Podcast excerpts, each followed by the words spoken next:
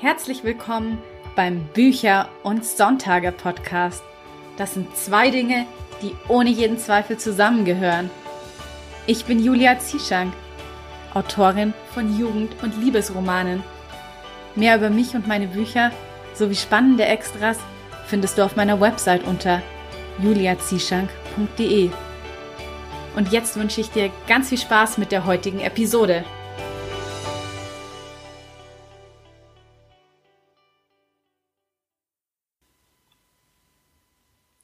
Hallo und schön, dass du wieder eingeschaltet hast zu einer neuen Episode von Bücher und Sonntage. Und heute geht es um das spannende Thema, den Schritt in die Selbstständigkeit wagen. Denn das ist ja ein Thema, was viele angehende Autoren beschäftigt. Soll man es sich trauen?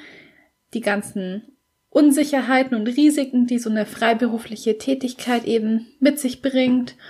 Oder ist es vielleicht doch besser, nur nebenbei zu schreiben und den Brotjob als Haupttätigkeit beizubehalten? Also das sind ja so Fragen, die man sich früher oder später mal stellt und ich hoffe, dass ich da mit dieser Episode heute ein bisschen Licht ins Dunkel bringen kann, ein bisschen Klarheit. Und ja, dazu habe ich mir heute ein weiteres Mal Ilka Brühl eingeladen. Ilka war ja schon einmal hier im Podcast, wie du vielleicht weißt, und zwar mit der Episode Crowdfunding für Autoren.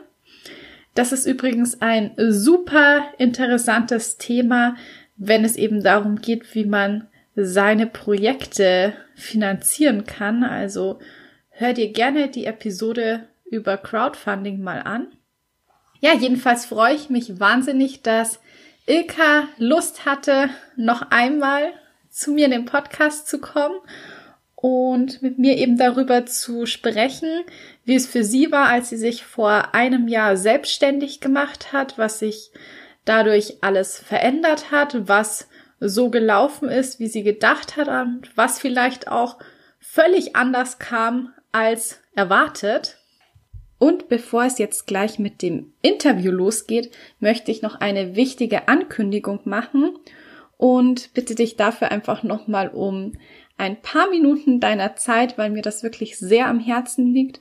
Und zwar habe ich mich nämlich dafür entschieden, jetzt ebenfalls eine Seite auf Patreon zu eröffnen und ich möchte dir kurz die folgenden Gründe dafür darlegen, weil, wie du vielleicht weißt, bekommen Verlagsautoren nur zweimal im Jahr ihr Honorar ausgezahlt und wie das dann ausfällt, also die Höhe der Honorarzahlungen, die ist natürlich stark von den Verkaufszahlen abhängig. Das heißt, es ist auch immer wieder sehr ungewiss und auf jeder neuen Veröffentlichung von mir lastet eben ein enormer Druck. Sehr viele Erwartungen sind damit verbunden, dass das Buch gut läuft, ein Erfolg wird und im Idealfall meine Rechnungen für ein ganzes Jahr bezahlt. Und um mir eben selbst etwas von diesem Druck zu nehmen und mir mehr Sicherheit zu geben, habe ich mich jetzt für den Schritt Patreon entschieden, denn die Plattform ermöglicht es mir, ein monatliches Einkommen zu generieren. Und falls du so wie ich bis vor wenigen Monaten noch überhaupt keine Ahnung hattest, was Patreon überhaupt ist und welche Vorteile es für dich bietet, das möchte ich dir jetzt eben im Folgenden noch kurz erläutern. Und zwar ist Patreon eine Art Mitgliedschaft, die du im Übrigen auch jederzeit wieder kündigen kannst. Und mit dieser Mitgliedschaft kannst du eben Kreative bei ihrem Schaffungsprozess unterstützen für einen monatlichen Beitrag. Dort gibt es verschiedene Abstufungen, die werden Level genannt. Da kannst du eben selbst schauen, welcher Level, welcher Beitrag für dich der richtige ist, welche Benefits dich am meisten ansprechen und wie viel dir eben ja die die einzelnen Projekte und Benefits wert sind. Jedenfalls bekommst du je nach Level und Beitrag eben verschiedene Boni. Und ich habe mir sehr viele Gedanken darüber gemacht, was ich selbst super finden würde, was ich gerne unterstützen würde und habe deshalb ein paar, wie ich finde, tolle Boni für dich bereitgestellt. Und ja, neben diesen Bonusinhalten hat Patreon noch eine andere Funktion, denn du kannst damit deine Wertschätzung für meine Arbeit ausdrücken. Insbesondere eben für diesen Podcast, den du gerade anhörst, in den ich, wie du sicherlich weißt oder dir zumindest denken kannst, sehr viel Zeit und Hingabe und Herzblut investiere, um ihn dir in regelmäßigen zweiwöchentlichen Abständen zur Verfügung zu stellen. Also dieser Podcast, der kostet mich pro Episode mindestens einen ganzen Arbeitstag, was rund ja acht bis neun Stunden sind.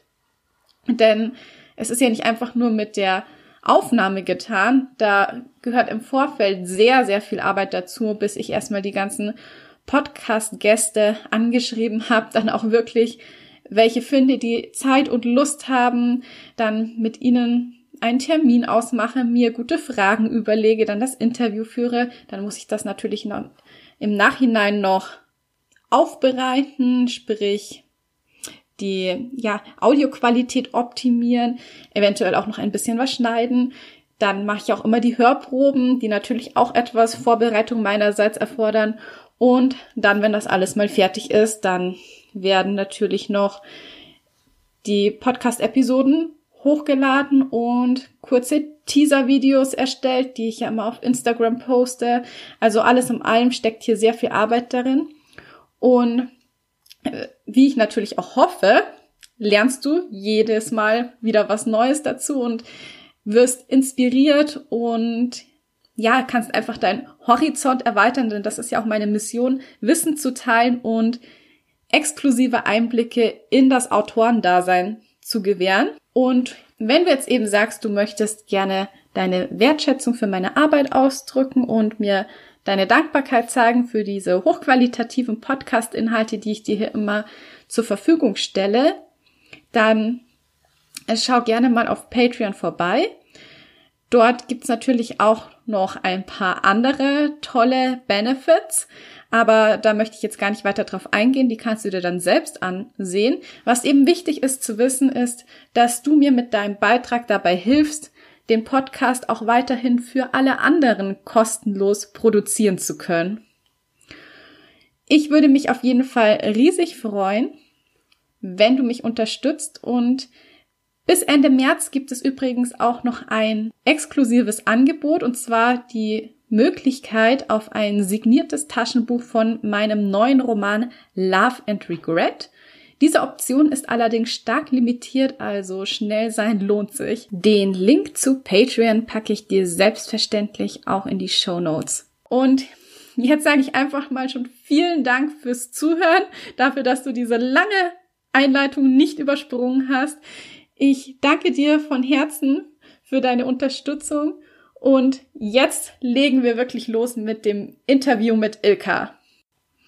Hallo Ilka, es ist mir eine große Freude, dass ich dich heute ein weiteres Mal bei mir im Podcast begrüßen darf. Hallo, ich freue mich auch sehr, dass ich hier sein darf. Ich habe heute meiner Story auch schon ganz aufgeregt erzählt, dass ich zum zweiten Mal hier bin. Das hatte ich auch noch nicht. Aber ich finde es super schön und freue mich sehr. Ja, ich freue mich auch vor allen Dingen, dass wir jetzt endlich mal das Thema ansprechen, was ich eigentlich schon beim letzten Mal ja mit dir besprechen wollte. Und dann war aber das Crowdfunding so aktuell. Und es war ja auch ein super spannendes Thema, gerade für Autoren, wie man seine Projekte eben finanzieren kann. Und ja, deswegen holen wir das jetzt heute quasi nach, das Thema den Schritt in die Selbstständigkeit wagen, weil ich glaube, bei dir ist es ja jetzt ziemlich genau ein Jahr her, dass du dich selbstständig gemacht hast. Und ja, vielleicht magst du einfach mal erzählen, wie so dein Alltag vor der Selbstständigkeit aussah und was denn so die Gründe für dich waren, weshalb du dich entschieden hast, diesen Schritt zu gehen. Ja, gerne. Also ich bin eigentlich gelernte Maschinenbauingenieurin und habe dann auch zwei Jahre in der Branche gearbeitet, in der Entwicklung von Elektrofahrzeugen. Und nebenbei habe ich aber begonnen, mir was aufzubauen, aber ganz ungeplant eigentlich. Und ja, das wurde immer größer, hat immer mehr Zeit in Anspruch genommen. Und irgendwann habe ich dann beschlossen, ich muss mich jetzt für eins von beiden entscheiden. Und der naheliegendere Schritt aus der Sicht der meisten wäre gewesen zu sagen, dann fahre ich halt mein Hobby wieder runter und konzentriere mich ganz auf meinen gut bezahlten Ingenieursjob. aber das wollte irgendwie nicht so richtig in meinem Kopf ankommen und mein Herz hat die ganze Zeit laut dagegen geschrien und letztlich hat es gewonnen und ich habe dann eigentlich meinen Chef nur gefragt, ob ich vielleicht mal in Teilzeit gehen könnte.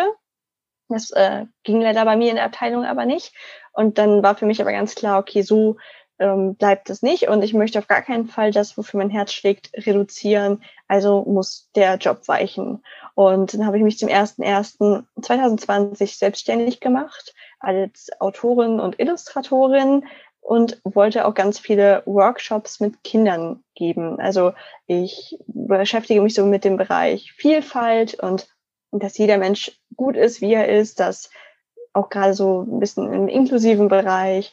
Und da hätte ich super schön gefunden, mit Kindern in Schulen zu arbeiten. Das war jetzt letztes Jahr nicht so möglich wegen Corona, aber ja, dafür konnte ich ja mein Bilderbuch rausbringen. Genau, das Bilderbuch steht bei mir auch im Regal. Es ist sehr schön geworden, das kann ich auf jeden Fall sagen. Dankeschön. Was mich mal interessieren würde, hast du denn inzwischen jetzt schon sowas wie einen Alltag entwickelt? Beziehungsweise, ja, gibt es überhaupt bei dir einen Alltag oder ist jeder Tag irgendwie anders? Also ich habe, glaube ich, noch einen sehr starken Alltag, also sehr starke Routinen. Und zwar orientiere ich mich noch zu sehr, würde ich auch sagen, an meinem alten Job. Also ich nutze die Freiheit noch gar nicht so, die ich jetzt habe. Ich bin sehr leistungsorientiert und das probiere ich auch ein bisschen abzulegen. Ich merke zum Beispiel, dass ich ganz klar immer noch in so Stunden denke. Also dass ich wenn ich nicht acht Stunden am Tag gearbeitet habe, das Gefühl habe, ich habe mir jetzt noch keinen Feierabend verdient. Und das finde ich eigentlich sehr, sehr schade, weil es ist ja alles nur antrainiert. Es gibt nicht irgendwie dieses eine Naturgesetz, was sagt, Menschen müssen acht Stunden am Tag arbeiten oder so. Und deswegen lebe ich meinen Tag fast noch wie vorher. Also ich stehe halt immer um sieben auf, einfach mit meinem Freund, weil da eh der Wecker klingelt. Da würde ich wahrscheinlich sonst auch äh, länger schlafen oder so, aber ich stehe dann einfach gleich mit auf und dann setze ich mich eigentlich auch an die ersten To-Dos. Ich mache am Anfang immer mein Bullet Journal, das tut mir wahnsinnig gut, wo ich tracke, was ich am Tag davor so gemacht habe. Es gibt bestimmte Eigenschaften, die ich gerne festhalte, zum Beispiel habe ich mich bewegt, wie war meine Ernährung, war ich glücklich. Das ist super spannend, wenn ich dann am Jahresende mir für jeden Tag quasi so, so, so angucken kann, okay, wie ging es mir denn und woran lag das wahrscheinlich? Deswegen ist es auch wie so ein Mini-Tagebuch, dass ich so grob reinschreibe, wenn etwas besonders toll oder besonders schlecht war. Und meine To-Dos halt track. Und dann gucke ich, was steht heute an und arbeite das dann eigentlich ziemlich systematisch ab. Mittlerweile klappt das ganz gut, dass ich mir auch wirklich nur noch so viel vornehme, wie ich an einem Tag schaffen kann. Das war am Anfang auch schwierig, aber es wird langsam, dass ich so ein bisschen einschätzen kann, wo liegt denn meine Grenze und mich nicht mit zehn To-Dos vollpacke und am Ende unglücklich bin, weil ich nur fünf geschafft habe. Also da probiere ich gerade so ein bisschen Leichtigkeit reinzubringen und das ein bisschen zu entspannen. Mhm. Aber ich finde es gerade sehr interessant, weil so wie es sich jetzt anhört, bist ja du schon wahnsinnig produktiv. Und bei mir war nämlich damals, als ich angefangen habe mit äh, mich selbstständig machen, das Problem eher so das Gegenteil, dass ich so das Gefühl hatte, ich kriege irgendwie gar nichts zustande, ich tue viel zu viel prokrastinieren. War das auch jemals bei dir so ein Problem, dass du gedacht hast, ja, du tust irgendwie die Zeit vertrödeln? Mm, die ersten zwei, drei Monate hatte ich das Gefühl, ich komme nicht so ganz voran, weil ich in der Zeit äh, meinen Businessplan geschrieben habe, zum Beispiel, weil ich mich auf so ein Förderprogramm beworben hatte und dafür brauchte man einen Businessplan. Und ja, irgendwie habe ich mich da schwer mitgetan, das wirklich so ganz konkret zu sagen, was ich möchte. Und ich hatte, ich nenne sie immer so Altlasten aus den Jahren davor, also so, so Steuern und so. Ich wollte das jetzt mal alles wegarbeiten und so einen richtig sauberen Cut machen. Und das hat sich dann doch irgendwie über drei Monate insgesamt gezogen. Und in der Zeit habe ich mich super unproduktiv gefühlt. Und ab da wahrscheinlich eben wegen dieses unproduktiven Gefühls, ist es so ins Gegenteil umgeschlagen. Ich habe dann gemerkt, okay, die Workshops äh, werden wohl dieses Jahr nichts werden. Ich brauchte ganz schnell eine Alternative und habe dann ja dieses Crowdfunding begonnen. Also erstmal das Buch wirklich zu beenden, das war sehr intensiv, und dann das Crowdfunding zu machen. Und aus diesem, diesem, diesem Schaffenswahn, nenne ich es beinahe mal, bin ich irgendwie nicht mehr rausgekommen. Das war wirklich ein Problem letztes Jahr. Ich war schon zu produktiv. Ich habe einfach zu viel gearbeitet. Ich habe mir keine Pausen gegönnt und ich war am Ende des Jahres komplett fertig und das möchte ich dieses Jahr unbedingt vermeiden. Also Prokrastinieren kenne ich noch aus Studienzeiten, wenn ich für eine Klausur lernen sollte, total, dann Wohnung geputzt und alles. aber in der Selbstständigkeit jetzt tatsächlich gar nicht. Ja, ich glaube, das sind so diese beiden Extreme. So einerseits, dass wenn man sich keine konkreten Ziele und Deadlines setzt, man einfach irgendwie nichts gebacken kriegt. Und auf der anderen Seite, dass man, wenn man selbstständig ist, einfach die ganze Zeit irgendwie das Gehirn auch keinen ähm, Feierabend kennt und man auch am Wochenende immer noch über seine Projekte nachdenkt oder sich dann doch mal noch zwei äh, Stunden hinsetzt und irgendwas macht. Also, wie gesagt, ähm, ich, für mich war das da auch sehr schwer, eine gesunde Balance zu finden von zu wenig arbeiten und von zu viel arbeiten. Mhm, das ist auch wirklich schwierig. Machst du das denn, dass du es individuell so in dich hineinhäust, dass du schaust, okay, was fühlt sich heute gut für mich an oder arbeitest du schon einen konkreten Plan ab mittlerweile? Also ich setze mir eigentlich immer selber Deadlines, weil ich merke, dass ich dadurch eben viel produktiver bin, wenn ich wirklich so ein festes Datum habe, weil dann auch so mein ähm, eigener Ehrgeiz ins Spiel kommt, dass ich das auch unbedingt einhalten will, was ich mir vorgenommen habe. Und äh, das hilft mir auf jeden Fall sehr, aber ich plane mir halt eben auch inzwischen als Ausgleich genug Pausen ein, damit ich dann auch wirklich mal wieder Zeit habe, um einfach Energie aufzutanken. Hm, ja, ist, glaube ich, wichtig. Genau. Ja, was würdest du denn sagen, sind jetzt so die Vor- und Nachteile der Selbstständigkeit für dich? Was hat sich dann so verändert? Also zu den Vorteilen auf jeden Fall, dass ich eben ganz frei in meiner Tagesgestaltung bin, dass ich genau gucken kann, ja, natürlich habe ich auch Termine und muss die irgendwie wahrnehmen, aber ich kann ja viel freier legen. Das ist für mich, glaube ich, einer der größten Vorteile dass ich zum Beispiel auch, wenn ich merke, jetzt hatte ich eine stressige Phase, kann ich wirklich komplett alleine entscheiden, na gut, dann nehme ich halt in nächster Zeit weniger Termine an. Ich muss mich natürlich dran halten. Man neigt irgendwie dazu, es doch immer zu tun, aber es liegt komplett in meiner Hand. Ich kann keinen anderen dafür verantwortlich machen, wie hoch mein Pensum gerade ist. Und ich bin auch keinem Rechenschaft schuldig. Das ist auch eine Sache, die ich sehr angenehm finde, dass ich einfach das Gefühl habe, ich kann das so abarbeiten, wie, wie es sich für mich gut anfühlt gerade auch wenn es so in diese Richtung Herzensprojekt geht, wie ja auch mein Bilderbuch war, dann ist man auch gerne einfach komplett verantwortlich dafür und kann alle Entscheidungen frei fällen. Natürlich habe ich auch das volle Risiko, aber es ist ganz so geworden, wie ich es haben möchte. Natürlich, klar, es gibt immer ein paar Fehler, die man dann in der nächsten Auflage korrigiert oder so, aber so grundsätzlich hat mir keiner in die Entscheidung reingeredet. Auch gerade im Vergleich zu dem Verlag ist das ja nochmal was anderes.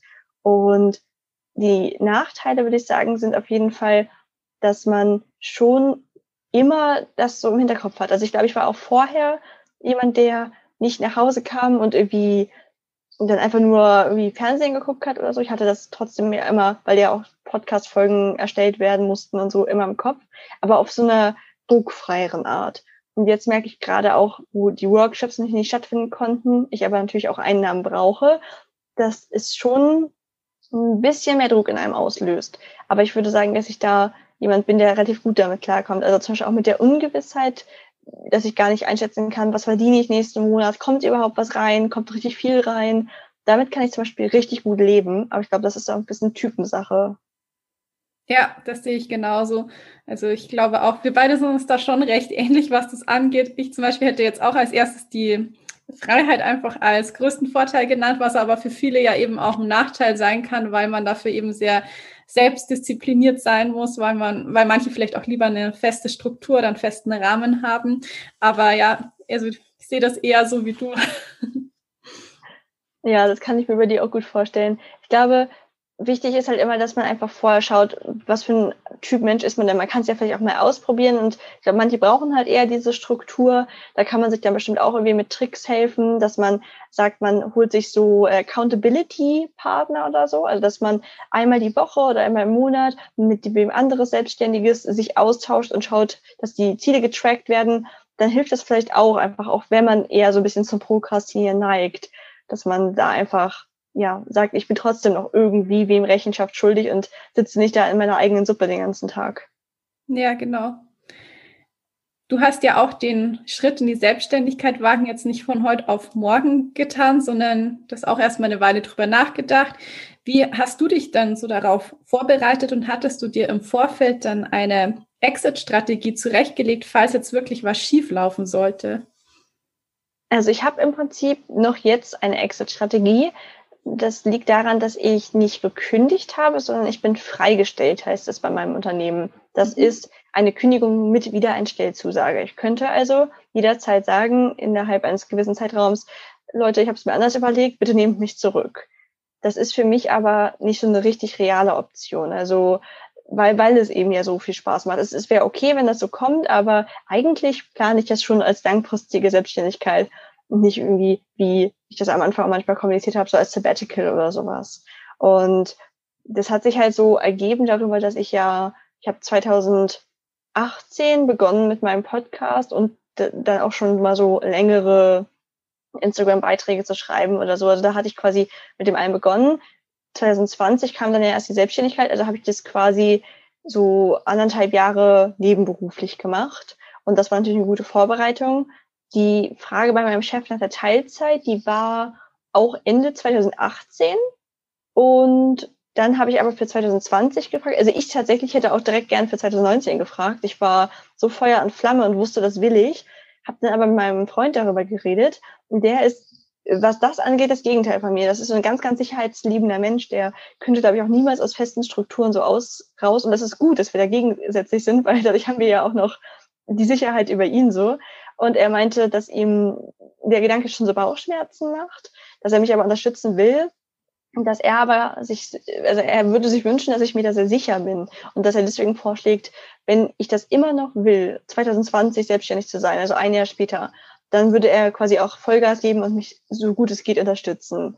Und das war dann so ein bisschen unser Deal, dass ich gesagt habe, okay, es fiel mir echt schwer, mich noch ein Jahr zu bremsen. Aber im Nachhinein bin ich da sehr froh drüber, weil ich erstens meinem Arbeitgeber so ja auch sehr früh sagen konnte. Ich habe quasi schon 2018 mit denen geklärt, dass ich ab 2020 nicht mehr da bin. Das ist natürlich sehr komfortabel, weil die sich darauf einstellen können.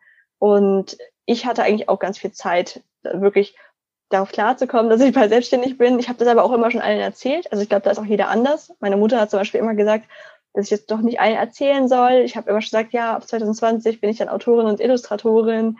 Und sie hat mich aber so ein bisschen gerügt und meinte, das ist doch total verrückt, was, wenn doch noch was dazwischen kommt. Aber ich bin ein Mensch, der denkt, nur wenn ich offen darüber rede, können sich auch Möglichkeiten ergeben. Und so war das auch. Ganz viel, was 2020 passiert ist, ist nur passiert, weil die Leute von meinen Plänen wussten und dann bei Jobs oder so an mich gedacht haben oder bei coolen Gelegenheiten, die sich ergeben. Das wäre ja nicht passiert, wenn ich erst am 1.1.2020 gesagt hätte, so Leute, und jetzt bin ich übrigens selbstständig. Also ich bin super froh, dass ich das so gewählt habe. Und ich habe auch gar keinen großen Plan für 2020 gehabt, weil ich also mein Freund war da auch wieder, also er meinte das nur unterstützend, aber er war halt auch so ganz der Ingenieur, meinte so, jetzt, ne, in einem Monat beginnt es, du musst doch jetzt mal einen genauen Plan davon haben, was du machen willst.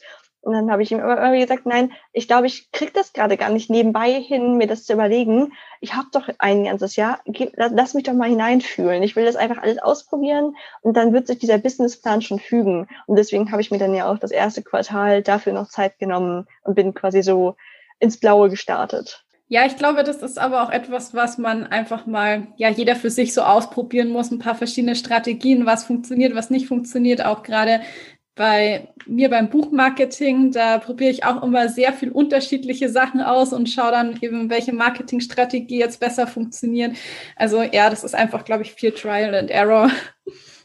Aber ich finde es auf jeden Fall gut, was du gesagt hast, dass du es dir erstmal so ein bisschen nebenbei anderthalb Jahre lang aufgebaut hast, weil das würde ich auch wirklich jedem empfehlen, dass man sowas erstmal ganz langsam in seinen, ja, seinen Hauptberuf mit einbezieht, dass man es nebenbei aufbaut und dann, wenn es schon mal ein bisschen läuft, äh, und man auch genügend Rücklagen hat, was ja auch immer wichtig ist, dass man dann mal schaut, dass man es hauptberuflich macht, dass man sich mal selbstständig macht. Wie war das denn eigentlich bei dir? Bist du jetzt auch mal irgendwie so ein bisschen, ja, auf die Nase gefallen ist, irgendwas nicht so gelaufen, wie du es dir vorgestellt hättest? Hm, also in, auf die Nase gefallen im ersten Mal natürlich, dass mein ganzer Businessplan auf einer Corona-freien Zeit basiert hat und die ganzen Workshops, die wirklich meine Haupt, geplante Haupteinnahme waren, alle weggefallen sind. Äh, das war natürlich ein herber Schlag erstmal.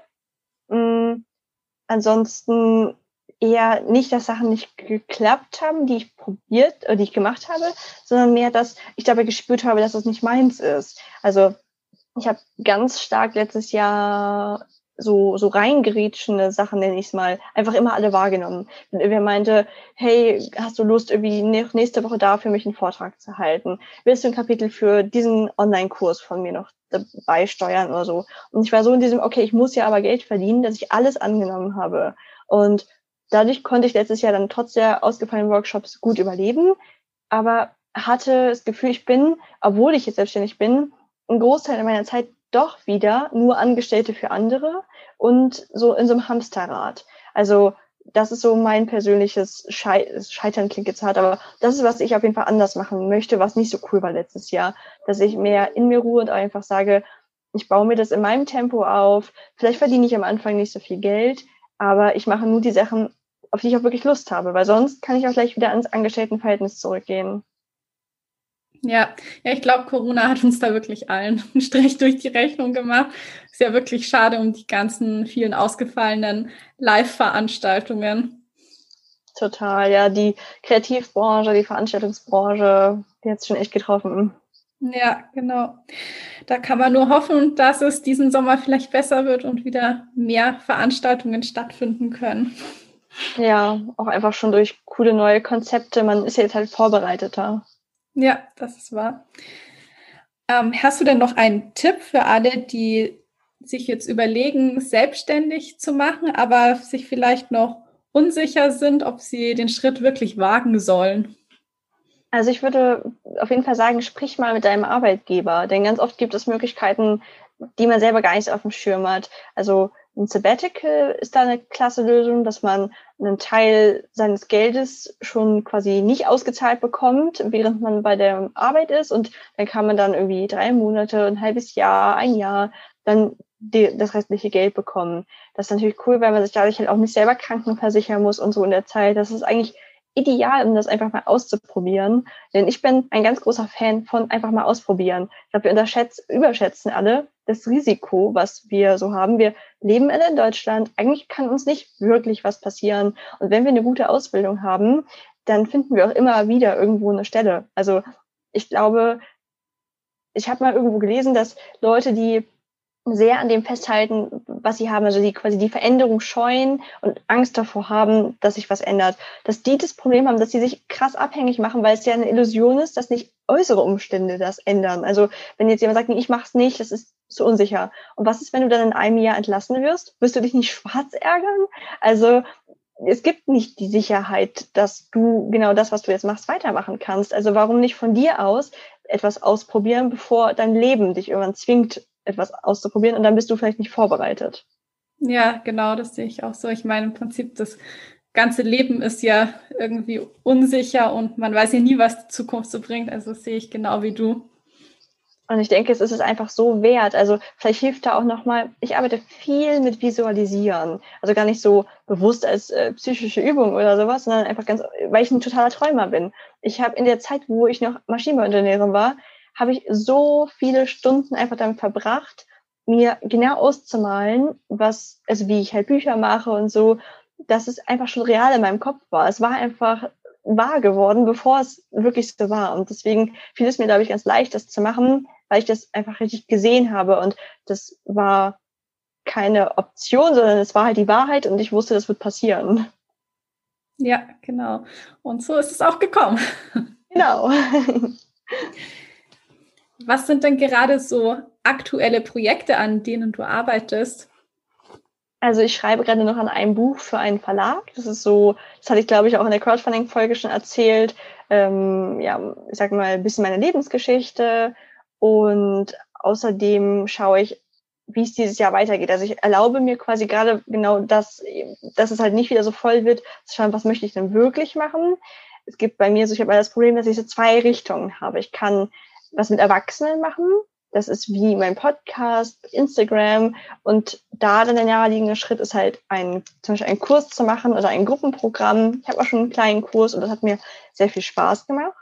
Und auf der anderen Seite stehen halt die Bücher. Zwar natürlich geht es auch für Erwachsene, aber das ist mein Herzensprojekt, ja die Kinderbücher. Mhm, genau. Und ja, ich finde das wahnsinnig schwierig, da irgendwie zu, so, so Mittelding zu finden, zu entscheiden, mache ich irgendwie beides, fahre ich einfach weiter zweigleisig. Alle sagen ja immer, man braucht irgendwie eine, eine, Nische, aber andererseits denke ich, das Thema ist ja meine Nische. Dieses, ich, egal ob es Erwachsene sind oder Kinder, ich werde ja, ich möchte Menschen unterstützen, dass sie an sich glauben, dass sie selbstbewusst durchs Leben kommen. Und deswegen finde ich eigentlich, dass sich das nicht ausschließt, aber ich sollte mir vielleicht nicht beides gleichzeitig vornehmen, sondern sagen, okay, entweder fokussiere ich jetzt nach dem Buch ein äh, Online-Programm für Erwachsene oder es wird das nächste Kinderbuch. Und da bin ich halt gerade noch so am Abwägen, dass ich schaue, wo geht's weiter. Ja, also mein Herz sagt Kinderbuch, die Vernunft so ein bisschen das Erwachsenenprogramm, weil natürlich auch mit Büchern schwerer Geld zu verdienen ist. Ja. Deswegen muss ich nochmal schauen. Bin ich ja schon ganz gespannt, wie du dich entscheiden wirst. Also ich werde es auf jeden Fall weiter verfolgen. ja, danke dir. ähm, ja, hast du jetzt noch so abschließend vielleicht irgend ein Fazit oder so, das du ziehen möchtest nach einem Jahr Selbstständigkeit? Mm, mein Fazit wäre wahrscheinlich, dass es in einigen Punkten genauso war, wie ich es mir vorgestellt habe, dass es mir so viel Freude gegeben hat und dass es wirklich auch gar nicht so ein großer Schritt war, als ich erstmal drin war, wie ich dachte. Also es fühlt sich sehr, sehr, sehr schnell natürlich an und gar nicht wie was Waghalsiges, nicht wie was Unsicheres und einfach ja, ich mache das jetzt halt, das ist jetzt halt mein Job und ich glaube, man hat so einen riesen Hemmschwelle davor, aber das kennst du wahrscheinlich auch, wenn man das dann einfach gegangen ist. Und das ist nicht so, dass man jeden Tag aufsteht und denkt, oh mein Gott, ich bin selbstständig, sondern es ist einfach ganz natürlich. Man, man klar macht man sich auch manchmal Sorgen, aber eigentlich ist da auch trotzdem ganz viel Leichtigkeit dabei und nicht so dieses Bild von Selbstständigkeit, was manchmal nach außen vermittelt wird. Also gerade von Leuten, die nicht selbstständig sind, die man ja größtenteils in seinem Bekanntenkreis hat, finde ich, hört man viel sowas wie, ach, selbst und die Rente und so unsicher. Und das sind aber nicht die Gedanken, die ich in meinem Jahr Selbstständigkeit die ganze Zeit gedacht habe, sondern ich habe gedacht, wow, wie cool, ich durfte mein eigenes Bilderbuch rausbringen, haben Menschen daran geglaubt. Und das ist zum Beispiel was, womit ich gar nicht gerechnet habe, dass das so gut funktioniert. Also ich habe ja in dem Crowdfunding 10.000 Euro eingenommen und ich habe da wirklich gar nicht mitgerechnet, gar nicht. Also das war so ungekünstelte Freude, die man da auch auf Instagram und so gesehen hat. dass ich habe gedacht, vielleicht kommen 2000 Euro zusammen. Also, und dass einfach da Menschen sind, die an dieses Projekt glauben. Ein Projekt, was ganz sicher noch nicht perfekt ist, aber ich darf in jedem Buch wachsen. Das ist mir auch nochmal aufgefallen, wie die Auflage wachsen. Und ich werde einfach immer besser werden und vertraue jetzt so ein bisschen in den Prozess. Das wird bestimmt auch klasse weitergehen. Ja, Davon bin ich auch überzeugt. Und ich glaube, es ist wirklich so, wie du sagst, man hat eigentlich mehr Angst vor dieser Veränderung, einfach weil es unbekannt ist. Aber wenn man es dann erstmal macht, also Veränderung heißt ja nicht immer, dass es irgendwie schlecht oder so ist, sondern es ist einfach nur anders.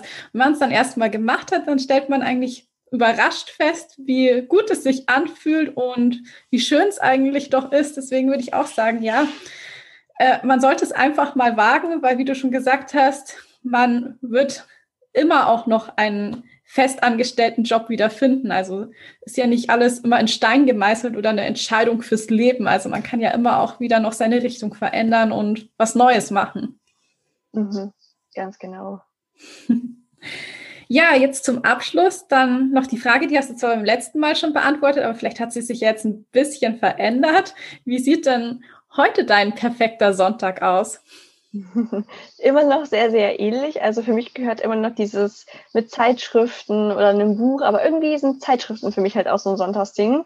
Auf dem Sofa zu sitzen, äh, ganz viel leckeres Essen ist für mich wichtig. Also ich mag es total gerne, ja, super viel dann dabei zu naschen und so und äh, schönes Heißgetränk dabei zu trinken. Was sich vielleicht ein bisschen geändert hat, ist, dass ich dabei auch wirklich ganz bewusst probiere, nichts erschaffen zu wollen. Also ich habe letztes Jahr auch, glaube ich, in meiner Freizeit sehr viel gedacht, na gut, ich kann die Freizeit ja jetzt nutzen und kann etwas illustrieren oder so, weil das bringt mich ja auch wieder fachlich weiter oder ich schreibe irgendwas. Und jetzt probiere ich eher wirklich zu konsumieren und zu sagen, nee, ich darf jetzt abschalten, ich darf entweder eine Zeitschrift lesen oder vielleicht auch Switch zocken oder sowas, irgendwas, was einfach ganz wirklich Freizeit ist und ich muss gerade nichts erschaffen. Ja, genau, so ist es. Man kann sich das auch wirklich mal gönnen. Ganz genau. Ja, wenn man gerne jetzt weiterhin bei dir auf dem Laufenden sein möchte, du hast schon Instagram erwähnt. Vielleicht magst du noch ein bisschen was zu deinem tollen Podcast erzählen, den ich ja auch regelmäßig höre.